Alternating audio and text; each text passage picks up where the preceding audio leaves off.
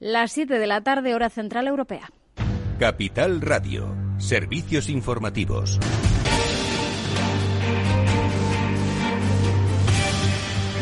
¿Qué tal? Muy buenas tardes. Eh, empezamos mirando esos datos eh, de la EPA que se han visto afectados eh, por el repunte de la pandemia y las restricciones que han venido con las siguientes olas y también los efectos de la borrasca Filomena. Baja el paro, algo que no suele hacer en el primer trimestre, 65.800 desempleados menos, lo que deja un total de parados de 3,6 millones. Pero es una bajada que no se produce porque esas personas consigan empleo, dado que la ocupación se ha reducido también, en concreto en 137.500 personas. Con esto, la cifra total de ocupados queda en 19,2 eh, millones. En todo caso, la vicepresidenta tercera y ministra de Trabajo, Yolanda Díaz, ha calificado estos datos como positivos. Conocemos los datos de la encuesta de la población activa que vuelven a demostrar la eficacia de las medidas del Gobierno de la mano del diálogo social para enfrentarnos a las consecuencias económicas y laborales de la crisis sanitaria. También el presidente del Ejecutivo, Pedro Sánchez, ha destacado que el mercado laboral ha recuperado 600.000 puestos de trabajo desde el peor momento de la pandemia, ha puesto el foco en la vacunación y confía en que, según avanza, se va a conseguir consolidar la recuperación económica. Y tras la vacunación nos aguarda una oportunidad formidable. Esa oportunidad se llama recuperación económica, la recuperación social de nuestro país, corrigiendo muchos de nuestros defectos históricos. En este escenario, yo creo que la economía social y solidaria es un aliado clave pues miramos también a los últimos eh, datos eh, de coronavirus, eh, porque hoy Sanidad ha registrado 10.143 personas contagiadas y 137 nuevas muertes. La incidencia acumulada se sitúa este jueves en los 230 casos por cada 100.000 habitantes. Esto es un ligero descenso de 0,2 puntos. Ya encadena tres días de ligeras bajadas la incidencia acumulada en nuestro país. En cuanto a las vacunas, eh, ya hay Cuatro millones de personas, más de cuatro millones de personas que tienen la pauta completa, se han inoculado más de 15 millones eh, de dosis. Mientras, eh, de cara al fin del estado de alarma, el próximo 9 de mayo, el Gobierno mantiene su intención de no prorrogarlo. Carolina Darias dice que hay herramientas suficientes para seguir controlando la transmisión del virus, pero mientras, desde algunos partidos, pues les piden al Gobierno que hagan algún tipo de movimiento. Inés Arrimadas, la líder de Ciudadanos hacía esta solicitud al Gobierno. Pedimos, exigimos al Gobierno de España que convoque inmediatamente una conferencia de presidentes porque la, pandemia no está de vacaciones ni está de campaña por la campaña de Madrid. Queremos que no se baje la guardia y pedimos y exigimos al Gobierno de España ese plan inteligente para abordar la última fase de la pandemia. Bueno, pues eh, mientras desde las autonomías ya se van eh, preparando para ese escenario, esto decía hoy Juan Manuel Moreno, el presidente de la Junta de Andalucía. Vamos a ver qué sucede si el Gobierno hace algo de aquí al 8 de mayo y si no, pues con los instrumentos que tenemos en la mano, desde el punto de vista normativo, pues tomaremos las decisiones que, que consideremos que sean necesarias y oportunas. Mientras eh, también el Lendakari vasco Íñigo Urcullu ha pedido que se prorrogue el estado de alarma por un periodo de dos meses para que cubra también los meses de mayo y junio. Ya en la campaña madrileña, el candidato del PSOE, Ángel Gabilondo, ha dicho hoy que no teme un posible sorpaso de Más Madrid, una formación que está subiendo en las eh, encuestas. Ha insistido, eso sí, en que la prioridad es que Vox no entre en el Ejecutivo. La llamada es a las urnas. Y lo que pasa es que estamos señalando que puestos a ir a las urnas, en nuestra opinión, es malo para Madrid y no es bueno para la democracia, desde luego, que Ayuso o Vox, Ayuso con Vox gobiernen. Y por eso decimos una alternativa progresista, liderada por el PSOE pues también eh, la candidata del Partido Popular a la reelección, Isabel Díaz Ayuso, ha repetido su postura de intentar gobernar ella sola porque dice tiene al mejor equipo. Y por el lado empresarial, el protagonismo hoy ha sido para Farmamar. La compañía ha obtenido el permiso en España para comenzar ese último ensayo en la última fase de su fármaco contra el coronavirus, el Aplidin que se va a llevar en 18 hospitales de España. Hasta aquí la información. Se quedan ahora con After Work, de la mano de Eduardo Castillo. Capital Radio. Siente la economía. Venga, a levantarse. Es la hora. No se quede de brazos cruzados. Con Carmiñac, dele a su patrimonio el impulso que merece. Libérese de los convencionalismos y trabajemos juntos para sacar el máximo partido a sus ahorros. Confíe hoy en un socio capaz de identificar las oportunidades de inversión de mañana. Hable ya con su asesor financiero y haga de las soluciones Carmiñac el centro de sus ahorros. Recuerde que su capital puede estar en riesgo. Invierte en acciones al contado de todo el mundo, sin comisiones, así de simple. Infórmate en xtb.es y abre tu cuenta 100% online en tan solo 15 minutos. Riesgo 6 de 6. Este número es indicativo del riesgo del producto, siendo uno indicativo del menor riesgo y 6 del mayor riesgo. Eduardo Castillo en Capital Radio, After Work. ¿Qué tal amigos? Muy buenas tardes y bienvenidos un día más a este After Work que ya comienza en Capital Radio y que hoy nos va a adentrar en el mundo de la solidaridad. Porque ahora enseguida vamos a saludar a Pablo Melchor, el presidente de la Fundación Ayuda Efectiva. Con él ya hemos hablado en alguna ocasión, pero siempre es bueno recordar cómo es la mejor manera de ayudar si es que vosotros estáis dispuestos a ayudar a los demás y hacerlo de una manera mucho más eficaz. No es que vuestra ayuda, por supuesto, sea ineficaz, pero cómo hacerlo para que seáis conscientes de que vuestra aportación, vuestro impulso, vuestra ayuda, como decimos, sea eficaz y tenga un resultado eficaz. Bueno, pues de esto es de lo que hablaremos especialmente eh, en el eh, de la malaria, porque ojo, que pese a que estamos viviendo una situación terrible eh, que nos ha cambiado la vida a todos, hay todavía grandes problemas sanitarios a nivel global que deben ser recordados, que no deben ser olvidados. Y de la malaria vamos a hablar con Pablo Melchor enseguida en este, en este programa. Pero también eh, hablaremos, como siempre, con nuestros amigos eh, del mundo digital que tienen siempre una visión más allá y que nos gusta, no solo que nos lo cuenten, sino que lo compartan con todos los oyentes de Afterwork. Serán Julián de Cabo y Víctor Magareño los que de nuevo hagan eh, sus reflexiones, compartan sus reflexiones digitales con todos nosotros. en un programa que comienza en breve, ya mismo, y que, eh, como siempre, tiene a Néstor Betancor eh, gestionando la parte técnica. Os habla Eduardo Castillo, bienvenidos al After.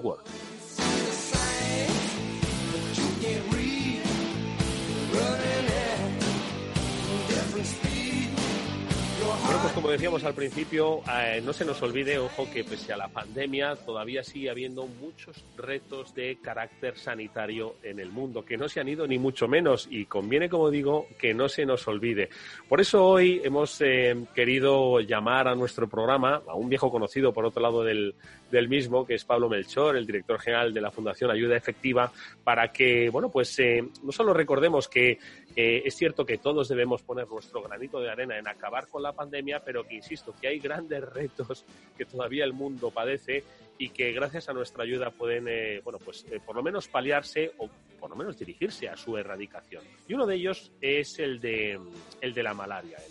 Eh, hace apenas cinco días, cuatro días, el pasado domingo se celebró el Día Mundial de la Malaria. Ojo que como son tantos los aspectos derivados del coronavirus que estoy seguro de que mucha gente que antes era muy sensible al tema del paludismo, pues hoy eh, parece que pasó prácticamente desapercibido. Bueno, pues nosotros hemos llamado a, Pablo Melchor para primero recordároslo y luego para eh, volver a recordaros que si queréis ayudar, vuestra ayuda siempre es eficaz. Pablo, ¿qué tal? Muy buenas tardes, bienvenido.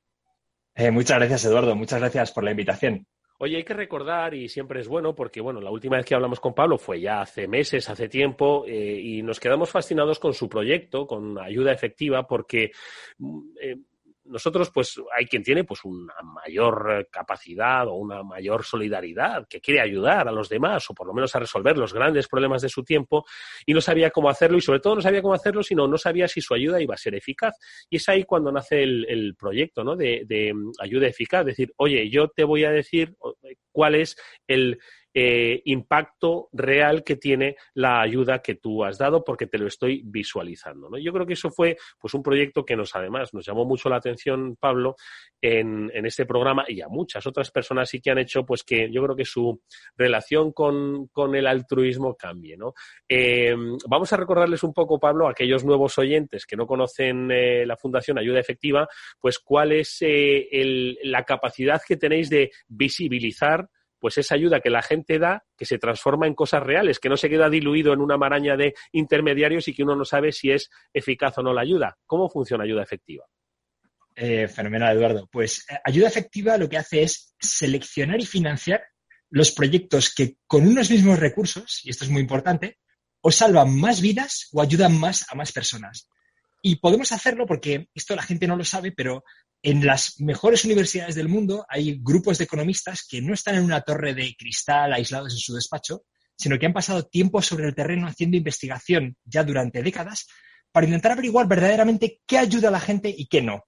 Eh, fuera de las teorías grandiosas sobre si la podemos acabar con la pobreza o no, la ayuda funciona o no, esta gente se ha dedicado a averiguar verdaderamente sobre el terreno, cuando te vas y ves cómo es la vida de la gente más pobre del mundo, qué es lo que mejora sus vidas. Y una de las cosas que claramente mejora su vida con enorme diferencia es las, lo que llamamos intervenciones de salud, y muy en particular las que evitan sobre todo la mortalidad en niños pequeños, en niños de menos de 5 años. Entonces, hay una serie de programas muy, muy medidos en los que tenemos resultados y organizaciones absolutamente transparentes y que verdaderamente salvan vidas. O sea, nuestro dinero no es que vaya a ayudar, no es que vaya a mm. mejorar eh, un uniforme escolar, sino que verdaderamente va a evitar que, que muera un niño pequeño, que es uno de los mayores dramas tanto en España como en cualquier lugar del mundo. Y hay una serie de intervenciones, como son las que evitan la malaria, que comentabas antes, o la suplementación de vitamina A o la desparasitación, que tienen una efectividad que es, no es que sea ligeramente mejor que la de otros programas, sino incluso cientos de veces mejor. Entonces, nosotros lo que hacemos es, con las donaciones de esos donantes como tú o como yo, lo que hacemos es financiar esos proyectos que verdaderamente consiguen más por cada euro que nosotros donamos. Eh, Pablo, eh, decía antes que, la pandemia ha hecho que, eh, por desgracia, nuestro foco ¿no? se, se, desvíe de los múltiples problemas que todavía sigue padeciendo la, el planeta, ¿no? y sobre todo en materia sanitaria. ¿no? Y la malaria es uno de ellos. ¿no? Y yo creo que, que desde antes del coronavirus sí que estaba muy presente en la sociedad y hoy parece que, como poco menos que se ha erradicado, ¿no? Y todo lo contrario, es un problema que sigue afectando a muchísimos, eh, a muchísimas zonas del mundo, especialmente a, los niños, ¿no? Sí, sí, sí, es curioso. En general, en el mundo, eh, yo también intento dar un mensaje optimista, porque lo cierto es que estamos mejorando y a pesar de todos los problemas, la humanidad está consiguiendo cosas impresionantes. Eso me gusta, me gusta ese mensaje, ¿eh, Pablo, que, estamos yendo hacia adelante y no hacia atrás. ¿eh? Vamos, yo, estoy convencido y creo que, creo que cuando ampliamos un poco el zoom de la historia y miramos nuestra evolución, así es, ¿no? Y incluso en medio del coronavirus, lo que se ha conseguido con las vacunas, esta velocidad de desarrollo ha sido impresionante y va a beneficiarnos en nuestra capacidad para enfrentarnos a otras enfermedades también, ¿no? Em, entonces, en el caso de la malaria, esto es cierto. El siglo pasado eh, mataba a millones de personas cada año, más que todas las guerras. Ahora hemos hecho grandes avances, pero seguimos en 400.000 muertes al año. Eh, claro, cuando hay tantos ceros es muy difícil hacerse una idea de qué estamos hablando, ¿no? Pero mm. eh, por dar una orientación, desde que empezó la pandemia hasta ahora, en toda Europa, por coronavirus, han muerto aproximadamente un millón de personas. Y mm. ya es una tragedia. Bueno, pues la malaria todos los años mata a 400.000 personas y mm. además más de la mitad son niños menores de 5 años, como, como comentabas, Eduardo. Entonces, es una tragedia permanente. Entonces, al ser permanente, Claro, no es noticiable, no es nuevo, pero está ahí y, sigue siendo además un área en la que podemos hacer muchísimo con muy poco dinero. Entonces, yo creo que verdaderamente eh, es que merece la pena, ¿no? A mí cuando la gente me pregunta un poco ya por mi, experiencia personal y por qué he decidido dedicarme a esto, eh, a veces lo que digo es que se me ocurre se me ocurren pocos usos mejores de mi dinero o de mi tiempo que el de evitar que mueran niños menores de 5 años eh, por una, enfermedad que sabemos evitar y que sabemos tratar, como es la malaria. ¿no? Entonces, bueno, yo siempre doy ese doble mensaje. Vamos bien, pero todavía para mí 400.000 muertes al año es inaceptable, ¿no? Y creo que, no debemos conformarnos y debemos seguir haciendo todo lo que esté en nuestra mano. Bueno, pues eh, eh, sin duda alguna los datos son ahí, los datos están ahí. No es noticiable, como bien ha dicho Pablo, porque, claro, si eso pasa cada año, bueno, pues nos hemos acostumbrado. Sin embargo, si os desvelamos, os desgranamos cuál es la eficacia, cuál es la eh, ayuda efectiva que vosotros podríais dar y no necesariamente elevada, estoy seguro de que va a cambiar un poco vuestra percepción sobre cuál eh, puede ser vuestra contribución a hacer que ese mundo pues sea un poco mejor, como decía Pablo, con cierto optimismo. Y es un poco lo que habéis hecho, ¿no? A propósito de ese Día Mundial de la Malaria, digamos que habéis deconstruido, ¿no? Pues los principales eh, retos que tiene, pues para eh, prevenirse o para tratarse o para reducir su impacto y lo habéis llevado a cifra hasta el punto de que habéis dicho, bueno, habéis conseguido identificar cuánto dinero es lo que se necesita para en, en diferentes escalas, ¿no, Pablo? Eh, sí, sí, sí. Em, eh, precisamente es que eso es lo que nosotros hacemos, ¿no? Es em, eh, a veces el mundo de la ayuda peca un poco de, contar historias, ¿no? ¿Por qué? Porque al final los, humanos somos así y respondemos a las historias. Mm. Pero al final la historia no es suficiente porque puede que guiándonos por una historia triste, eh, donemos algo que verdaderamente nos sirve. Entonces nosotros traducimos absolutamente todo en cifras. Entonces, en el caso de la malaria, por ejemplo, está todo absolutamente estudiado. Eh, una mosquitera tratada con insecticida, que es una de las formas de, evitar la malaria, eh, cuesta, dos, cuesta vamos, menos de dos euros, ¿vale? lo que es la mosquitera en sí. Y distribuirla, que es algo realmente complicado porque exige primero hacer un censo, ¿no? ver cuánta gente vive en cada, pequeña choza, eh, ver cuánta gente duerme allí. Esto no es contar camas, porque en estos sitios la gente no comparte cama o camastro o, esterilla, ¿no? Conseguir que las mosquiteras lleguen, enseñar a la gente a utilizarlas y por qué son importantes. Y posteriormente incluso comprobar que las mosquiteras siguen allí y en qué estado están. Bueno, pues hay una organización a la que nosotros financiamos que es capaz de hacer eso por 5 euros por mosquitera, que no es nada. O sea, pensemos lo que implica una mosquitera colocada en una aldea remota en África. La mosquitera además sabemos que protege de media a 1,8 personas, porque varias personas duermen protegidas por la misma mosquitera. Y con los datos que tenemos sabemos que por cómo se reduce la mortalidad de una zona una vez que todo el mundo está protegido por, mosquiteras por la noche, al final por menos de 3.400 euros donados estamos salvando una vida. Claro, esto de 3.400, esto es barato, esto es mucho. Bueno, pensemos lo que gastamos aquí por salvar la vida de un paciente de edad avanzada en un hospital español, Gastamos decenas de miles de euros, ¿vale? Pensemos en cáncer, enfermedades que son costosas de tratar. Y es un dinero que yo personalmente considero que está bien gastado. Pero es que en comparación, por solo 3.400 euros, podemos estar salvando una vida. Realmente, eh, eh, imaginemos que nos juntamos para donar, ¿no? Entre, entre 34 personas, 100 euros cada uno, salvar una vida. Yo a veces lo que intento explicar es, si esto lo hiciéramos en un edificio en llamas, ¿no? Imaginemos que estamos aquí los vecinos de la urbanización en la que estoy yo ahora mismo, hubiera un edificio en llamas enfrente y nos uniéramos todos para salvar la vida de un niño, ¿no? Y lo consiguiéramos. Sería claramente el hito de nuestra vida. Lo contaríamos a nuestros hijos y a nuestros nietos. Bueno, pues donando muy poco dinero por persona en, intervenciones verdaderamente efectivas, como es la de las mosquiteras, podemos conseguir salvar esas vidas. Y esto es, algo, es real, algo verificado y algo auditado permanentemente.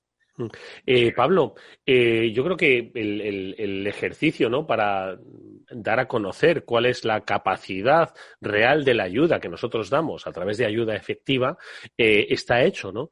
Pero sin embargo falta. yo creo que el gran reto no es que falte, sino que el gran reto es, bueno, y por eso, por eso hoy estamos hablando aquí públicamente en una radio, ¿no? Pero el gran reto es que la gente se dirija hacia, ¿no? en el sentido en el que hoy gracias a ti, eh, muchos hemos eh, recordado que el pasado domingo fue el Día Mundial de la Malaria, pero si hoy no estuviese con nosotros Pablo Melchor de ayuda efectiva, pues igual pasaba otro domingo y otro domingo y otras elecciones y la vida seguía y no nos hemos dado cuenta, ¿no? Entonces yo creo que el gran reto también es el de eh, mantener viva la llama del, del interés, del conocimiento por los grandes problemas de nuestro tiempo que tienen solución y que se pueden solucionar poco a poco con nuestra ayuda. Yo creo que ese es el gran reto, ¿no te parece, Pablo?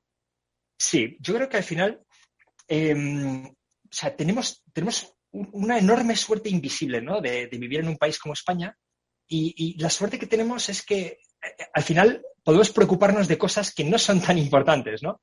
Eh, para nosotros son enormes, ¿no? El trabajo, el alquiler y demás. Pero cuando lo pones en contacto con el mundo, eh, yo siempre hablo de de ampliar un poco el zoom, ¿no? Si lo ampliamos en el tiempo, en la historia, nos encontramos con lo que comentábamos antes, ¿no? Oye, que estamos muchísimo mejor que antes en el pasado, ¿no? imaginemos cómo se vivía en la Edad Media, ¿no? Y si lo ampliamos geográficamente, que es algo que antes era muy difícil, pero hoy en día está al alcance de todos, ¿no? Tenemos Internet, tenemos información, podemos darnos cuenta de que, de que en el mundo están estos grandes problemas y que son solucionables. Y yo creo que además hemos, eh, hemos, nos hemos un poco desensibilizado y nos hemos acostumbrado a, pensar que al final eh, los servicios y la mejora se consigue pues con impuestos y, el gobierno, ¿no? Dando un servicio público, mm. que es algo increíblemente valioso, ¿no? En nuestros países. Pero ahí fuera no podemos confiar en que un gobierno en Burkina la capacidad para ayudar a la gente. A veces simplemente la, gente piensa a veces en la corrupción, pero no es solo eso, ¿no? Es que hay países en los que el presupuesto del gobierno per cápita es de unos pocos euros por persona. Entonces, no van a poder hacerlo sin nuestra ayuda. Nosotros, sin embargo, creo que si consiguiéramos convertir en una costumbre, prácticamente como lavarnos los dientes, ¿no? El destinar una pequeña parte de nuestros ingresos a ayudar a la gente que más lo necesita, aprovechando que hoy en día sí tenemos la información para saber que nuestro dinero no solo llega, sino que obtiene resultados y, como yo digo, que obtiene los máximos resultados, si verdaderamente consiguiéramos que un grupo importante de personas en España mm. hiciera de esto una costumbre, el impacto puede ser enorme. De hecho, nosotros en ayuda efectiva vamos agrupando las cifras del impacto que estamos consiguiendo ya entre todos, ¿no? Entonces, yo puedo decir que a día de hoy nosotros hemos salvado 36 vidas mm. eh, y llevamos menos de un año funcionando. Y verdaderamente este es el poder, ¿no? De unirnos eh, para hacer bien las cosas y con un enfoque de, gestión seria, digamos, de la ayuda, conseguir resultados allí donde, donde es posible lograrlos. Oye, Pablo, eh, hacer que esto sea tan habitual eh, y tan eh, de rutina como lavarse los dientes. Yo te dejo todas las semanas un, hueco en este programa, pero, ¿cómo, podemos lograr que se implante como algo? Tú lo has dicho, me ha, gustado una expresión que has utilizado, tenemos una suerte silenciosa increíble, tienes toda la razón. Es decir, al final nuestros problemas son lo has dicho, de un carácter material y frugal comparado ¿no? con los grandes retos de otras sociedades. ¿no? ¿Cómo podemos hacer que nos habituemos, eh, no lo sé, que de todas formas, también hay aspectos que, no contribuyen mucho, ¿no? Yo, yo entiendo que hay, pues, hay mucho interés en ayudar, ¿no? Pero muchas veces estoy pensando en los, los pobres chicos y chicas que piden nuestras firmas, ¿no? En las, pues, las puertas de los centros comerciales, que muchas veces uno los rehuye, ¿no? Pues porque otra vez, otra vez, ¿no? Mire, ¿no? Entonces, al final eso yo creo que es un, poco contraproducente, ¿no? Porque se trata de ayudar, pero al final no, no son métodos que quizás, eh, bueno, pues, pues, pues eh, consiguen el efecto contrario, ¿no? No, no, no, no te estoy pidiendo que, me digas tu opinión, pero es complicado, ¿no? Un poco ordenar y hacer que eso sea frecuente, ¿no, Pablo? Sí, sí, no, vamos, sí, yo, yo, te doy mi opinión, ¿no? Em, nosotros rehuimos, a ver, aunque pueda frenarnos en el corto plazo, rehuimos ese marketing, ¿vale? Porque al final no deja de ser marketing, eh, además relativamente agresivo, ¿no? Esa captación en que alguien te persigue. Eh, yo creo que es contraproducente, creo que al final genera saturación y desconfianza. Entonces, aunque, aunque sea un proceso más lento, yo prefiero, siempre que se me dé una ocasión para hablar de esto, como haces tú, Eduardo, que no sabes cómo te lo agradezco, por cierto, eh, poder transmitir esta información de forma pausada y en base a datos. Y más que persuadir a base de empujar, digamos, yo prefiero convencer. Y entiendo que el proceso es más lento, pero también sé, por ejemplo, que nuestros donantes se convierten en verdaderos fans de ayuda efectiva porque ven que su dinero obtiene resultados. Y estos donantes hablan a otros. Yo animo a todos a hacerlo, ¿no? En, nuestra web, por ejemplo, tenemos una página de nuestros donantes en los que la gente puede subir su foto, a la que la gente puede subir su foto y cada vez hay más gente que lo va haciendo. Y de vez en cuando alguien me pregunta, ah, es que a mí no me gusta esta idea de a lo mejor hacerlo públicamente. Y yo recomiendo que la gente que lo ayude, que ayuda, lo diga. Porque eso crea un modelo para los demás. Entonces hay gente absolutamente generosa, pero si la gente generosa es muy silenciosa, al final eso no crea un modelo en otras personas de lo que se puede hacer. Entonces, yo animo a toda la gente que ya dona, que ya ha oído hablar de nosotros, que ya está donando, a que lo cuente, que hable de ello. Eso es lo que crea un modelo a imitar por parte de otros, que es algo importantísimo. Lo hacemos en la moda, lo hacemos en pequeñas cosas que no tienen importancia. Hagámoslo también para lo importante. Hablemos de estos temas. Creo que está un poco al alcance de todos. Oye, Pablo, y actualmente, desde Ayuda Efectiva, ¿qué tenéis, qué programas, qué campañas tenéis eh, en marcha para que, bueno, pues eh, la gente vea con eficacia su, ayuda? Eh, vamos a ver, nosotros, lo primero, tenemos una web con contenido, hablando mal y pronto, para aburrir. Eh, ¿Por qué? Porque lo que queremos es que el, que el que quiera verdaderamente indagar para ver si esto es eh, si, esto realmente está basado en los datos y demás, pueda encontrar la respuesta. Pero aún así, en un primer vistazo, directamente en la página principal, ya tenemos las cifras de impacto. Decimos además cómo estamos respecto a un primer objetivo que nos hemos puesto, que es mover un millón de euros a los proyectos más efectivos, que, tendría un impacto enorme, verdaderamente enorme, y eso está a nuestro alcance. Y mostramos cómo, cómo vamos avanzando hacia ese, objetivo. Todos nuestros donantes, además, normalmente tú donas a una ONG y a partir de ese momento no sabes realmente qué ha ocurrido con tu dinero. En nuestro caso no es así. Nosotros, cada donante recibe un informe trimestral que le dice exactamente qué impacto está teniendo su ayuda en concreto. Y de hecho, simplemente invito a, cualquier, a cualquiera de los oyentes a ir a nuestra página de donación, ayudaefectiva.org barra dona. Ahí tú puedes ver exactamente tu donación en qué se traduciría en función de a qué dones. Entonces, para mí, es esta, este, esta conexión directa con tu donación, tus 10, 100, 1000 euros, la cantidad que sea, y el impacto que vas a tener es esencial. Y nosotros eh, lo que hacemos es comunicar continuamente. También tenemos una newsletter y todos los meses contamos un poco cuál es la realidad de los programas, ¿no? ¿Qué ha ocurrido este mes? Eh, ¿Qué ha pasado en medio del COVID? ¿Cómo se ha distribuido la vitamina A en una aldea remota en medio del COVID? Bueno, pues lo contamos. Tenemos los vídeos grabados sobre el terreno que, explican verdaderamente cómo ocurren estas cosas. Entonces, yo creo que, toda esta información va a ayudar. Evidentemente, cuanto más difusión podamos tener, mejor. Pero, pero ya te digo que a la vez no quiero caer en ese marketing agresivo mm. que creo que no nos ayudaría. Bueno, pues eh, lo hago yo. Entrad en www.ayudaefectiva.org y mirad, consultad, ver cómo de eficaz puede resultar vuestra donación y a partir de ahí quizás no os dé tanto reparo en subir la foto y ser un ejemplo para los demás. Lo es sin duda alguna nuestro invitado Pablo Melchor, al que le agradecemos nuevamente que con tantísima ilusión nos haya acompañado y haya compartido con nosotros, que toda ayuda es posible para hacer un mundo mejor. Nos dirigimos hacia él. Pablo, muchísimas gracias. Mucha suerte para el futuro y hasta muy pronto. Muchas gracias, Eduardo. Hasta pronto. After Work con Eduardo Castillo. Atención oyentes, noticia de alcance para inversores. XTB elimina las comisiones. Ahora con XTB puedes comprar y vender acciones y ETFs con cero comisiones. Has oído bien, cero comisiones hasta 100.000 euros al mes. Entra en xtb.es y abre tu cuenta en menos de 15 minutos. El proceso es 100% online y podrás comprar o vender cualquier acción por cero comisiones. xtb.es. Riesgo 6 de 6. Este número es indicativo del riesgo del producto siendo uno indicativo del menor riesgo y 6 del mayor riesgo. Eduardo Castillo en Capital Radio, After Work.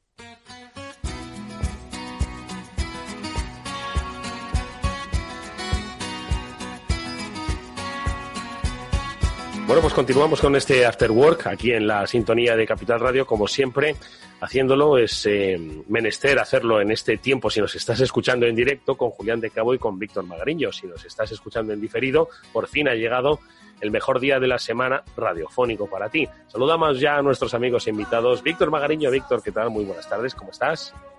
Hola Eduardo, Julián y audiencia. Aquí un jueves más, encantado. Un placer tenerte con nosotros nuevamente. Julián de Cabo, buenas tardes, amigo, ¿cómo estás? Buenas tardes, Eduardo y Víctor. Pues nada, aquí terminando semana casi con vosotros. Muy bien. Oye, eh, amigos, yo, como siempre, ya sabéis que os, pregunto por vuestras eh, lecturas pertinentes, que siempre son un poco las que nos sirven de faro, de guía, ¿no? Pues para dirigirnos allí eh, que no a las rocas, sino a buen puerto, por lo menos nuestras empresas o, nuestras reflexiones, las, un poco nuestra forma de entender la vida digital. ¿no? Y hay un, hay un faro la verdad es que es, un poco esquizofrénico, que es el faro de la, fiesta de la democracia, el faro de las elecciones de este próximo día 4, y que no os preocupéis, que no os voy a preguntar sobre, sobre la polarización, sobre la tensión, sobre la vergüenza, ¿no? que de alguna forma como ciudadanos pues sentimos por, por el, el nivel ¿no? al que pueden llegar los representantes políticos, pero sí que os quería preguntar, ya que siempre nos gusta hablar mucho de mundo digital, sobre, sobre si este hombre, venir a mejorar la política ya ha demostrado que no es posible, ¿no? Pero venir a un poco a demostrar eh, pues su eficacia en los procesos electorales parece que no acaba de asentarse. Ojo que no estoy hablando yo de ir a votar de manera online por aquello de que uno no se fíe de correos. De correos hay que fiarse, ¿de acuerdo? Y pese a lo que te pueda llegar por WhatsApp, de correos hay que fiarse, ¿vale? Por lo menos así lo pienso yo.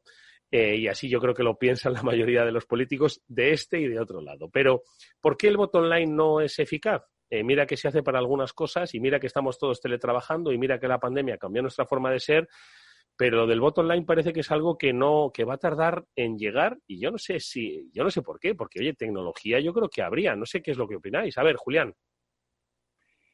Hombre, a ver, Eduardo, la tecnología ha cambiado muchas cosas con las elecciones, entre otras que ahora uno se puede ir a la cama con razonable tranquilidad porque a las 10 de la noche, básicamente, si no está todo el pescado vendido, te espera a las 11 o a las 12 y sabe exactamente cómo ha ido. Es verdad, eso es verdad. Lo, de, lo de todo el voto cibernético, Pues no sé muy bien, eh, me, me, malicio que si no se pone en marcha es por aquello de que sería la base para una participación mucho más directa y mucho más sencilla del administrado, que es como lo llaman los funcionarios, en muchas otras decisiones de la vida política. O sea, si, si se abriera ese melón, podríamos tener una, una democracia quizá más directa y más ágil, porque no sería necesario a lo mejor consultar solo cada cuatro años, pero eso también tiene en cierta medida dentro de sí la semilla del populismo, puesto que cuando uno desintermedia un poco más de la cuenta, a veces todo se volvería manipulación por parte de los más hábiles y manadas aborregadas votando en la dirección que quisiera cada uno de los manipuladores.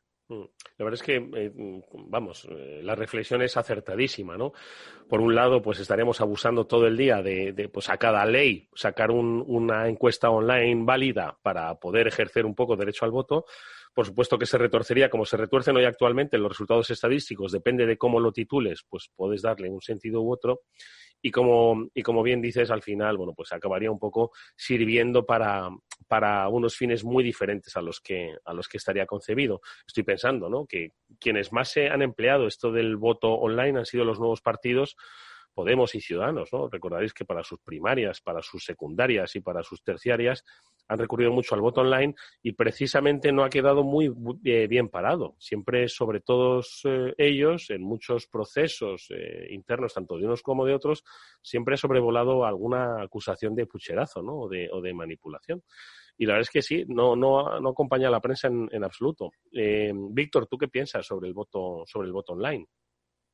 Pues mira, Eduardo, eh, os voy a contar una pequeña historia que no sé si igual ya la conocéis, pero aquí igual los oyentes no. Yo, yo tengo un, amiguete que hace casi 10 años, hace 8 años, creó una mm, organización que se llamaba eh, civitana.org, ¿no? Eh, esto detrás... El caso es que me suena, fíjate. El caso es que me suena lo de Civitana. ¿A ti te suena eso? ¿Te, ¿Te suena, Julián? A mí me suena, te lo juro. No sé. No, a mí no, a mí la verdad es que no me suena por, por ese nombre, no, no sé si cuando Víctor nos cuente el proyecto. Venga, adelante, no, no Bueno, Civitana. No, no, no, civitana.org. Hoy, como, eh, como, he, como, como he escuchado hoy, perdóname, en una cuña de radio, no lo puedo evitar, ¿eh? eh que estaban dando la dirección. Escríbenos a www no sé cuántos punto org. ORG. Es que han dicho ORG te lo juro, en vez de ORG, ORG. Así que Civitana ORG, se llamaba así la, la, la empresa de tu amigo, ¿no? Sí, bueno, luego evolucionó porque esto lo que, básicamente lo que venía a proponer era eh, la participación del voto ciudadano, pero no ya solamente para votar en elecciones, sino para una serie de asuntos del ámbito eh, regional, del ámbito local, incluso del ámbito vecinal. Entonces, mm, a mí me pareció una iniciativa eh, absolutamente potente y, bueno, un poco game changer, ¿no? Como diría en inglés, ¿no? De las que cambian las reglas del juego. Mm. Y, yo le, le, apoyé, incluso, eh, bueno, pues con, un poco de dinero financieramente. Luego después el, eh, evolucionó porque aquello se vio casi rápidamente que no iba a ninguna parte. De hecho, empezaron a intentar aglutinarse determinados grupúsculos del, del entorno izquierdoso o izquierdista. Y, y, mi amigo no le gustó, porque aunque mi amigo también puede ser de izquierdas, pero no, no le gustó mucho el tema y al final el negocio acabó evolucionando hacia eh, una compañía que se llama Electronic ID, ¿no? Electronic ID, que, viene a reflejar un poco lo que era la tecnología detrás de esa iniciativa de voto popular. Mm. ¿Ok? Entonces, esto no es de más ni menos. A ver, la tecnología, lo has dicho tú, Eduardo y Julián, la tecnología está. Lo que pasa es que tiene que estar eh, bien implementada, con dos dedos de frente y de una manera que genere lo que siempre acabamos, que siempre acabamos en el mismo sitio, confianza. ¿Vale? Confianza. Entonces, una buena tecnología de identificación biométrica, bien a través de, como digo, a través de, identidad biométrica, bien a través del propio DNI con un doble factor de, autenticación, pues esto es con lo que nos autenticamos en Google, con lo que nos autenticamos en Facebook o en multitud de otros servicios, ¿vale? Entonces, esto es tan seguro o tan poco seguro, pues como ir con un DNI falso a hacer un examen o como ir con un DNI falso a, votar. Es tan seguro tan, o ya no te cuento el voto por correo, ¿no? Entonces, si hubiera voluntad de, implantar esto, hace mucho tiempo que la gente podría estar votando en la comunidad de su casa o a través de su dispositivo con total seguridad y con total confianza. Lo que pasa es que, claro, hay mucha gente pues que por lo que sea, pues no le apetece o le da un poco de yuyu o piensa que no, que mucha gente pues no sería capaz de, hacerlo, ¿no? De esta manera. Pero efectivamente la tecnología existe y, esta iniciativa es una lástima que, que cayó un poco en, en, saco roto, ¿no? Porque, bueno, pues cosas como, no sé, eh, votaciones vecinales, ¿no? De, eh, pues no sé, cada cuánto pavimentarías habría, la calle. Habría sido felices los vecinos, con tal de no verse con sus otros vecinos en las juntas de comunidad, vamos, habría sido el éxito. Eh, todos estos sistemas de participación directa que, como dice Víctor, se pueden implantar de una forma sencilla y desde el punto de vista técnico están más que resueltos, tienen un problema y es que también es cierto que la mayoría de los ciudadanos no desean ser consultados reiteradamente sobre mil cosas diferentes, que es la razón por la cual terminamos por no ir a las juntas de comunidad casi nunca, sino que los ciudadanos prefieren elegir a alguien, darle un periodo de tiempo y dejarle hacer relativamente en función de un programa determinado. La, dificultad yo creo que, que va implícita en esto es que terminaría la sociedad probablemente en manos de, lo, de los más movilizados que suelen ser los más extremistas, lo cual nos llevaría a un escenario probablemente diferente del que estamos intentando evitar en estas elecciones con tanta polarización entre dos extremos.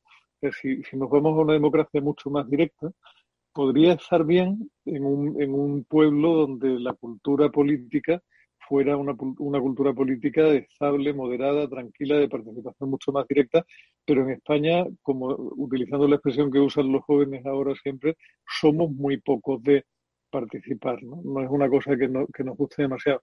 Desde el punto de vista tecnológico, supongo que, lo, que si lo conocéis, hay una empresa española que se llama SCITL, que ha proporcionado tecnología de voto incluso para elecciones norteamericanas. Es decir, que en España, por saber, digamos, cómo se podría hacer, lo sabemos. Otra cosa es la conveniencia de ponerlo en marcha y un debate ordenado, lógico y sensato sobre cómo llevar a cabo eso. Y si no nos ponemos de acuerdo sobre cómo gestionar la educación, que es un asunto básico, imagínate con relación a algo tan, tan sensible como son las reglas del juego para los propios políticos. Sin duda, ¿eh? Víctor. A ver, yo lo, lo, dicho, ¿no? La tecnología está, está, está ya encima de la mesa y el problema debería estar solucionado. Lo que pasa es que también lo has dicho tú muy bien, Eduardo. Eh, cuando se ha llevado esto a la práctica en primarias, por, ser más concretos, pues ha, levantado todo tipo de suspicacias, incluso parece ser, que yo tampoco he leído con, o sea, a nivel de experto, parece ser que, ha levantado pues eh, eh, polémicas de, fraude, ¿no? Y de, mm. Entonces, esto es como todo. ¿Se, puede trucar el sistema? Pues sí se puede, pero claro, ¿quién truca el sistema? Pues ahí tiene que haber unos administradores, fin, al final volvemos al tema de la fe pública, eh, de quién te fías, de quién no te fías, Y, volvemos otra vez al mismo lugar, ¿no? O sea, dónde están los datos, dónde están las claves, si están en el cloud, si no están en el servidor, si te lo han hackeado, en fin, que yo entiendo que esto para los no entendidos eh, puede surtir todo tipo de suspicacias, pero vuelvo a repetir, no, es la primera ni la segunda ni la tercera vez que alguien se examina con un DNI falso. Pero oye, pero bueno, en, en, su día entonces a ti te llamó la atención, ¿no? Porque como has dicho que además pues, eh, apoyaste a tu amigo con, con, financiación, pues es algo que te llamó la atención. Y de esto yo os quería preguntar, ¿no? Quería ya abandonar el, el, tema del voto online porque efectivamente yo, la verdad es que lo he sacado muchas veces, eh, este tema, y siempre acabo rápido el tema, ¿eh? Fíjate que no es que a mí me guste votar especialmente online, o sea, la verdad es que me da un poco igual, ¿eh? De hecho, pues los días de votación pues son muy divertidos, se hace buen tiempo y, caen en domingo, ¿no? ¿no? No caen en martes, porque luego pues te puedes ir a tomar un aperitivo o lo dejas por última hora, yo qué sé, sales, ¿no? Si no llueve está estupendo, ¿no? Pero, pero el, tema es, efectivamente, tiene un recorrido muy limitado, ¿no? Como el que ya acaba de tener nuestro programa. Pero bueno, eso me ha hecho pensar, pues, por aquello de Víctor de civitas.org, ¿no? que me voy a quedar con, con Civitana, ¿no? Em, que, estuviste dispuesto ahí a apoyarle, ¿no? Si tuvieseis que apoyar ahora, porque además ambos sois no solo em, eh, asesores de empresas y de nuevos proyectos, sino, me consta, sois, oye, también partícipes de los mismos, ¿no? Entonces, hoy, macho, ¿dónde pondríais vuestro dinero? Porque la cosa está ahí, está complica ella. No, no complica ella, sino, joder, parece que como hay tanta nebulosa en el horizonte, no sé si tenéis así algún sector o alguna empresa que digáis, joder, mira, pues esto ahora, claro, como ha cambiado un poco el, ajedrez, las piezas del ajedrez están todas das la vuelta, pues igual por este lado podría verse un poco como oportunidad de negocio. ¿Tenéis algo así en mente? A ver, Julián. Hombre, yo, a ver, yo participo activamente en tema, Eduardo, no, no es que dónde iría. O sea, si la pregunta es qué haría con 5.000 euros que me sobraran para especular como un cerdo y ver si los convertía en 50.000, probablemente jugaría las criptomonedas, pero nunca he hecho cosas así. Madre mía, que mira que ayer eh, estaba yo comentando anteayer lo de las criptomonedas, que cada vez va sonando más y más y más. Ya lo hemos hablado aquí, ¿os acordáis? ¿No? Más y más y más. Y, lo estamos normalizando. Yo creo que hay mucha gente que no, no alcanza a, entenderlo. ¿eh? Y eso es un poco a mí el, el, riesgo que me, que me, da el tema de las criptomonedas, ¿no? Que la gente lo, lo ve, pues sí, como, un, como un, una, eh, figura de inversión, especulación, ¿no? Que, pero no deja de ser lo mismo que comprar trigo en, en febrero, ¿no? Pero vamos a ver, Eduardo, ¿y cuánta gente entendía la titulación hipotecaria y sin embargo metió paz ahí para aburrir? ¿Y cuánta gente entendía los derivados y los futuros y las opciones y la madre que parió y se han hartado de enterrar dinero ahí sin tener ni puñetera idea del riesgo real que estaban asumiendo? si, si fuéramos a invertir solo en aquello que entendemos, probablemente invertiríamos en aquello que es de nuestro estricto ámbito profesional, punto y final. O sea, que te llaman la atención las criptomonedas, madre mía. Hombre, eh, claramente hay, o sea, cuando uno mira los números de Tesla y entiende que la, entrada en beneficios de la compañía tan fulgurante no tiene nada que ver con la marcha de las operaciones que van peor que antes, sino con la inversión en cripto, pues te tiene que llamar la atención forzosamente, ¿no? Pero también te da un poco la medida del tamaño del riesgo que estás asumiendo. O sea, en el caso de Tesla, a mí me parece que se trata de un riesgo sobre otro riesgo. Pero claro, eh, para ganar mucho, mucho dinero, lo que no vas a hacer es invertir en cosas de toda la vida y en comprarte un pisito en el centro de Madrid a ver si tienes la suerte de que al cabo de 10 años lo puedes vender con un 25% de revalorización. si, si, quieres ganar dinero de verdad, siempre, siempre ha habido una correlación entre el nivel de riesgo que asume y, la, rentabilidad a la que aspira. Sí, sí, a este paso los coches de Tesla se van a convertir en, la flota de, de, los de la compañía de inversión en criptomonedas. Una cosa así. No, son, hombre, yo creo que son, son buenos automóviles, están diseñados de una forma muy rompedora, el concepto global es completamente diferente al que utiliza la industria del automóvil, lo hacen sin atadura mental de ningún tipo porque no tienen nada que defender y van a la ofensiva. Todo eso es cierto y todo eso hace que Tesla puede quizá tener un futuro, pero es una, o sea, el, el tema de las cripto es muy, muy llamativo y sobre todo muy representativo de la mentalidad del que capitanea la nave que es Elon Musk, que es un tipo esencialmente digital, no es un tipo que se dedique a la fabricación, sino a la fabricación de dinero. En eh, Ahora, por cierto, que nos cuente Víctor si ya se ha cambiado de coche, pero Víctor, tú dónde, si tuvieses esos 5.000 euros así que te sobran y que estarías dispuesto a especularlos sin, sin dolor, ¿dónde los pondrías ahora mismo? Pues mira, Eduardo, eh, yo creo que las oportunidades están donde menos te las esperas, ¿no? Y en eso coincido también un poco con Julián. Si solamente inviertes en, lo que entiendes, pues al final no, no, saldrías del pisito en Madrid o de, tal, ¿no? Yo, mira, esta semana, sin ir más lejos, tuve ocasión de, reunirme con tres founders que están ahora muy, muy de moda. Eh, no voy a decir eh, la, la, empresa, pero, pero me sorprendió que en muy pocos años han llegado a un nivel de facturación brutal, con unos márgenes de conducción muy buenos, en un negocio que es viejo, pero viejo, viejo. pero claro, están disrupcionando el negocio, ¿no?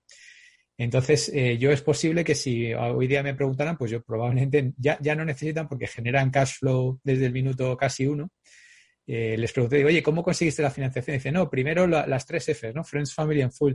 Digo, y después ya generasteis cash ¿no? dice, sí, sí, ya generamos cash. Eh, entonces, a, veces las oportunidades están ahí, ¿no? Lo único es, primero, que se te crucen y luego ser capaz de identificarlas. Yo en este caso de, mi amigo, pues me, gustaba, me, me, pareció una idea muy bonita, pero sinceramente no, no pensé que fuera a despegar. ¿Vale? Mm. Eh, y le apoyé más como amigo que como, que como decir, me voy a forrar, ¿no? Eras una F, Luego al final ha salido bien. ¿Perdón? Eras una F de esas, ¿no? Sí, sí, total. Era la F de Friends. Y, medio Fools. Era medio Friends, medio, no, Friends, medio Fools. Pero mira, luego al final pues no me ha salido mal, ¿no? Porque ha salido bien el tema. Pero, y, y luego también, siguiendo como lo que dice Julián, a ver, si, si ves los resultados que acaba de sacar Apple y los resultados que acaba de sacar Facebook, pues es que los que han metido pasta ahí lo han hecho muy bien, porque es que otro 50% de crecimiento. o sea, que tiene o sea, 87 mil millones tal y crece un 50% año a año. O sea, tú sabes lo que es hacer crecer un bicho del tamaño de Apple, un 50% año a año. y es que es una barbaridad, ¿sabes? Entonces, eso, eso quizá también eso quizá también, Víctor, eh, lleva implícito en sí mismo la falta de proyectos ilusionantes más allá de lo que todo el mundo conoce, ¿no? Y el que, el que de verdad se va a forrar va a ser el que apueste por lo siguiente, la siguiente gran cosa a los cuatro o cinco grandes que siguen creciendo y creciendo y creciendo y, y, detrás de los cuales no ves nada que vaya como un tiro realmente. Y cuando alguno empezaba a sacar la cabeza, al final se ha quedado casi que en una especie de eyaculación precoz, ¿no? que es lo que ha pasado con Uber y con algún proyecto de este tipo, que los ves y dices, bueno, parecía que eso iba a ser la revolución absoluta y se lo iban a comer todo y no terminan de arrancar. Ahora dices que no, no es, sabes si es por la pandemia o por qué, pero no parece que fueran a ser la siguiente gran cosa que tomar el relevo. A veces uno tiene la sensación de, de falta de, una relativa falta de innovación, o al menos es la sensación que tengo. ¿no? De todas formas, lo que comenta Víctor, la verdad es que cuántos iPhones hay que vender para doblar la facturación eh, de un año para otro, efectivamente, en un mercado pues que es, que es, absolutamente maduro y que al final, tú lo has dicho, el grado de innovación que te ofrece un iPhone del otro es eh, muy poco, una cámara más y... Hombre, para, para que en una semana... A destrozar la misma foto. Vamos a ver, Eduardo, la, prueba la tienes en que eh, hace una semana básicamente que estaba Apple presentando su nuevo chirimbolo y todavía no hemos hablado de ello. Si hubiera habido algo verdaderamente relevante, lo hubiéramos puesto en, evidencia y, o sea, ¿qué, han presentado? El Apple Tag, esta especie de, de llavero electrónico o de chivato del llavero electrónico bueno, pues muy bien, pero vamos, esto ya existía, ya lo vendían los chinos con otro nombre y mucho más barato y no creo que vaya a revolucionar absolutamente nada, francamente. Y luego también me sorprende, a veces hemos hablado aquí del tema del boicot, ¿no? De Facebook, que, es como el diablo y lo de Cambridge Analytica y tantas veces repetido, ¿no? Mm. Pero al final eh, ha incrementado un 48% en el resultado de Q1, 26 mil millones de dólares, un 48%. O sea que yo me río del boicot este que querían promover. Todo con publicidad, ¿no? Entiendo, ¿no? Bueno, quiero decir todo, la mayor, la mayor parte con publicidad, ¿no? La, inmensa mayoría, sí, la inmensa mayoría es publicidad. Bueno, es aquella, es aquella frase del Tenorio, ¿no? Los, los, muertos que vos matáis gozan de buena salud. Está claro que esto de que Facebook se vaya a hundir de un día para otro no parece que, sea una realidad en absoluto. Oye, amigos, eh, os puedo hacer una, una, pregunta. Es que el otro día un, también amigo de este programa, Pablo Sanemeterio, que os, que os tiene en, gran consideración, es fan vuestro, es eh, nuestro especialista en ciberseguridad, tras escuchar el programa de la semana pasada o el del anterior, o el del anterior, no lo sé, me escribe y me dice, oye, una, una pregunta. Eh, ¿Han hablado alguna vez Víctor y Julián de las clouds de Amazon Web Services y, y de Google y Azure y tal. Y yo digo, y yo le, le, dije, hombre, vamos, madre mía, estamos todos los días, todos los días tenemos un espacio que deberían hasta patrocinarnos, ¿no? Joder, lo, hablamos casi, casi, ¿no? Pero no, su pregunta es que Pablo es muy técnico. Y, y dije, y me dice, ¿han hablado alguna vez de las posibilidades y de los problemas de los problemas que podría ser migrar aplicaciones de un sitio a otro, digo, madre mía, eso es muy técnico. Digo, bueno, yo se lo voy a preguntar, no obstante, digo, porque, porque ellos, ellos saben mucho de todo. Oye, yo os lo dejo caer. Eh, venga, Julián, ¿tiene, ¿tiene respuesta? Luego Víctor. Sí, bueno, vamos a ver, tengo, tengo una respuesta, Eduardo, tan reciente como que uno de mis, uno no, un grupo de antiguos alumnos míos, y digo antiguos porque ya se graduaron hace una semana, hace justo una semana se estaban examinando, presentaban su proyecto final de máster en el Executive MBA de, del IE y su proyecto era precisamente sobre un recomendador de hosteo en nube que tenía un, perdón por, por la palabra, porque... No, me gusta, me gusta. Es, el lenguaje cloud, está muy bien. Está... Sí, o sea, pues era, era, un, era una, una, maquinaria para hacer recomendaciones sobre, sobre hosting en cloud, que además tenía previsto un roadmap, y tengo la tarde tonta y sigo diciendo palabras en inglés, o sea, tenía, tenía previsto un recorrido de desarrollo que empezaba con un muy buen sistema de recomendación y seguía intentando desarrollar una tecnología para convertir la apuesta por algo agnóstico en cuanto a plataforma, es decir, porque tus los datos generados por tus aplicaciones pudieran ser migrados fácilmente de una nube a otra en función de cómo evolucionara el negocio, cómo evolucionaran las condiciones y cómo evolucionara el mercado. Porque una cosa que, que mucha gente quizá no conozca es que puede haber una oscilación de precio enorme en cuanto a lo que tú contrates en la nube, dependiendo de la cercanía o lejanía del almacenamiento, del tipo de almacenamiento que tomes. En fin, no, no es una decisión tan simple y tan plana como entrar en dos webs y hacer una comparativa sencilla. Y lo que planteaban esos alumnos, y tenía muy buena, tenía muy buena pinta, era esa herramienta específicamente orientada a pymes hispanohablantes, porque en Estados Unidos están empezando a surgir herramientas de este tipo, lo cual es indicio de que el mercado está maduro y que la gente no se resigna ya a quedarse cautiva de un solo proveedor, que es un mm. poco donde, donde puede estar la trampa para vos, que uno firma de repente con Amazon Web Services y se queda allí pillado de por vida y lo tiene chungo si pretende migrar a Google o si pretende migrar a Azure en un momento dado me parece que es una apuesta interesante y que me imagino que los tiros deberían ir por ahí y que quien ofrezca una, una buena solución capaz de hacerte independiente o de gestionar la nube en forma dinámica, puede dar un pelotazo espectacular. Lo que pasa es que antes las operadoras te regalaban teléfonos para que te fueses con ellos. Yo no sé las nubes que te van a, que te van a regalar. Y por otro lado, yo soy como Zapatero. ¿Os acuerdas que Zapatero pues quería contar nubes? Yo soy un poco como él, ¿no? Que, que si miro al cielo, yo, las nubes para mí son todas iguales, con diferentes formas, pero son blancas y están arriba, ¿no? Entonces muchos se podrán decir, ¿y qué diferencia hay entre la de Amazon Web Services, en la AWS, ¿no? En la de Azure o en la otra, ¿no? Al final, la nube es la nube, ¿no? Víctor. Pues eh, Eduardo, yo, mira aquí, no sé si lo has hecho de, pero me has dado un tolbebe, ¿no? Con el tema de la migración. Y esto es como te acuerdas de Mota, ¿no? Decir, aquí, si se hay que migrar, se migra, pero migrar por migrar, pues esto es. Hay como tres grandes escenarios, ¿no? Para migrar. Uno es migrar aplicaciones no esenciales, pues, eh, pues un servicio que tienes por ahí de, de segundón o lo que sea, eso tiene un riesgo muy pequeño y, otra, otra forma de migrar es migrar aplicaciones ya que sean, que sean core, que sean, digamos, esenciales para el negocio. Y esto ya da un poco más de miedo, ¿no? O sea, mucha gente está en el primer escenario y, menos gente, menos empresas están en el segundo escenario, ¿no?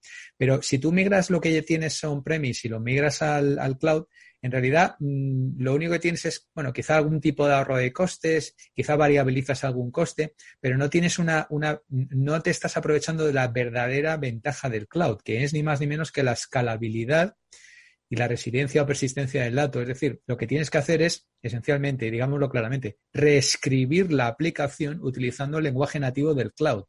Y entonces sí, porque entonces eso escala eh, a la velocidad que quieras y gozas de todas las herramientas de protección, de seguridad, el manejo de claves, etcétera, etcétera, etcétera, del cloud. Aparte de variabilizar costes, eh, convertirlos en gasto en vez de inversión, reducir eh, gastos de administración y, por supuesto, reducir costes en general, ¿vale? entonces, esos serían un poco los tres escenarios. El bueno, bueno de verdad, pero que, que, es el que da más miedo porque para empezar requiere inversión, es el de reescribir la aplicación en un entorno 100% cloud. Y lo que decías, me da igual un poco una cloud que otra. Hombre, ya sabes que yo soy muy fan de Amazon Web Services, a ver si nos sponsorizan ya. pero, pero bueno, Microsoft es, bueno, tiene, tiene un buen nivel también, Google también, pero son claramente segundo y tercero. Microsoft creciendo muy, rápidamente porque tiene un mm. pool de clientes de, enterprise muy, muy grande. ¿no? Y luego ya un poquito más distancia están eh, Oracle y IBM. Oye, eh, bueno, pues espero que Pablo San Emeterio se haya quedado satisfecho y además lo estoy diciendo con un doble sentido. Madre mía, qué grado de, de, técnico de las respuestas. Me ha, me ha, me ha, costado, me ha costado seguir. La ha puesto a huevo, Eduardo. Madre mía, pero bueno, no, está, está, está muy bien. La verdad es que es, curioso, Víctor, porque fíjate que tú eres una persona crítica con el tema de Amazon. Sin embargo, el de Amazon, con la parte de, de la nube, eres un, eres un believer, ¿eh? ¿No has comprado nunca en Amazon nada, Víctor? Soy evangelist, soy evangelist. Pues mira, no, y, ayer tuve una oportunidad fantástica porque fue el cumpleaños de mi mujer y de mi madre y, no lo perdiste esa oportunidad, pero bueno, está loco, Julián, está loco este hombre. Porque además no, no pude ir yo físicamente a comprar nada. Madre mía. Y, la, verdad que lo, lo, lo, hice muy mal. reconozco aquí públicamente lo hice muy mal. Pero bueno, ya, ya compensaré a las interesadas otro día. hay, que, hay que tener puntería, ¿eh? que tu madre y tu mujer cumplan años el mismo día. Pues sí, la verdad. Bueno, eh, eh, ahí hay sinergias claramente, las puede haber en un sentido o en otro, como dirían políticos, puede haber sinergia inversa. bueno, lo celebraremos este fin de semana, como Dios manda. Bueno, amigos, oye, un, un, par de aspectos más. Yo no sé si recomendaciones de lectura, no sé si con el lío que tenéis siempre ha dado tiempo a, echar un vistazo a alguna, alguna cosa, pero no sé si tenéis algo en el horizonte que merezca la pena que, que a lo que le prestemos atención en la próxima semana. Igual la próxima semana ya ha caducado, no lo sé. Julián, ¿tienes algo que recomendarnos?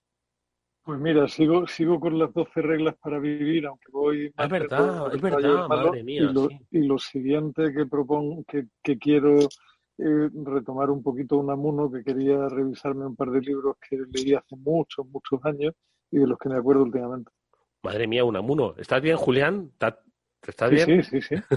Estoy estupendamente, estupendamente. O sea, uno puede leer un amuno a la par que piensa en qué herramientas servirían para migrar de una nube a otra y ser agnóstico en cuanto a la tecnología. No, lo maravilloso de la gente del Afterworld, si es que, ¿dónde, exactamente, si es que son humanistas digitales lo que tengo aquí. Madre mía, madre mía. Una, uno. Esperemos, esperemos que no terminemos siendo humanoides digitales. Humanoides digitales, sí, que vamos poco a poco por ese camino. Víctor, ¿y tú qué nos recomiendas? Pues eh, la verdad que. Aunque después, de, después, de haber, de, después de haber confesado en antena que al cumpleaños de tu madre y de, y de tu mujer, o sea, has perdido la oportunidad de hacer un regalo en tiempo y forma, solo por orgullo, por orgullo digital, madre mía, ¿eh? Bueno, vamos a dejarlo pasar. Bueno, eh, sí, eh, he tenido una pequeña excusa y es que, como sabéis los dos, eh, bueno, tuve un, un tema médico in, de intervención así un poco larga y, bueno, me, impidió estar a full esta semana. Nada, le, leyendo muchas cositas, pero nada así especialmente que me haya llamado la atención, aparte de lo ya comentado, ¿no? Las grandes siguen siendo cada vez más grandes y, bueno, y veremos a ver a dónde nos lleva esto. Alguna cosilla por ahí, lo que comentamos el otro día de las peluquerías de Amazon y tal, pero bueno, más en el terreno de la anécdota que, que cosas realmente de, de, sustancia. Así que si quieres el jueves volvemos con, con algún tema de chicha. Pues eh, así haremos, amigos, será de la mano de Víctor Magriño y de Julián de Cabo, a no ser que alguno de los amigos del After Work pues nos haga estas preguntas interesantísimas que den pie a pues eh, auténticas clases magistrales de resumidas en minutos, pero oye, que valen que valen oro. Hasta yo, como en muchas ocasiones he dicho, hasta yo he logrado casi enterarme de, de todo. Hoy tocaba la cloud, la semana que viene Dios dirá. Julián de Cabo, como siempre ha sido un placer escucharte, amigo, que tengas buena semana y nada, que, que mucho ánimo con todo y muchas gracias. Y que disfrutes de un amuno. Primero a ver si encuentras los libros en la librería. ¿Los tienes ya localizados? No, no, lo, claro, no, vamos a ver, yo siento darle el disgusto a Víctor, pero las obras completas en formato Kindle, 1,99 euros en Amazon. Madre mía. Madre mía, bueno, pues y, y, bien localizadas que están. Y sin soplar el polvo. Víctor, que muchas gracias igualmente, que nada, que disfrutes de la lectura, que tengas una pronta recuperación y que la semana que viene nos vemos más y mejor. ¿Os habéis dado cuenta que no hemos hablado de la Superliga? Eso es lo que ha durado la Superliga, ¿eh? Una semana, amigos. gracias, Julián y Víctor. Hasta la próxima semana. Igualmente, Un abrazo a los dos. Nos vemos. Y nosotros, amigos, que nos eh, vamos hasta, pues eso, hasta el próximo martes, ojo, eh, que, el lunes eh, es fiesta en, en, Madrid y lo que haremos será, bueno, pues eh, volver a escuchar alguno de los interesantísimos programas de ciberseguridad, de ese Cyber After Work que desarrollamos cada semana en, en la sintonía de Capital Radio. Os habló Eduardo Castillo, como siempre, encantado de hacerlo. Estuvo Néstor Betancor gestionando técnicamente el programa. Cuidaos, sed felices y, y, y tapaos los oídos del ruido que nos espera con estas elecciones. Hasta pronto, amigos.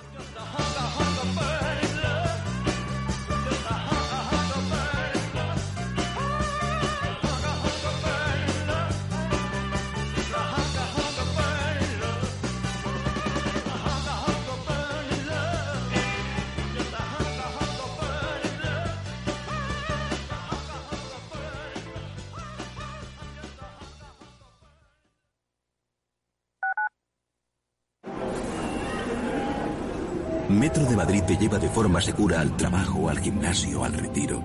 Un medio de transporte accesible y rápido que te acerca a los lugares y a las personas que más quieres. Ahora y siempre, utiliza el transporte público. Ahora y siempre, muévete en Metro. Metro de Madrid, Comunidad de Madrid. Las vacunas son seguras y la mejor alternativa para acabar con la pandemia. Eres parte de la solución.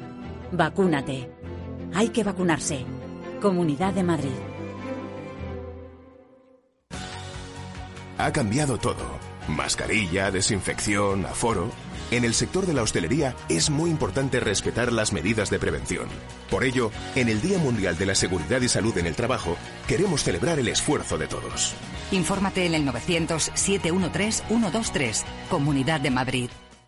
Capital Radio. Siente la economía.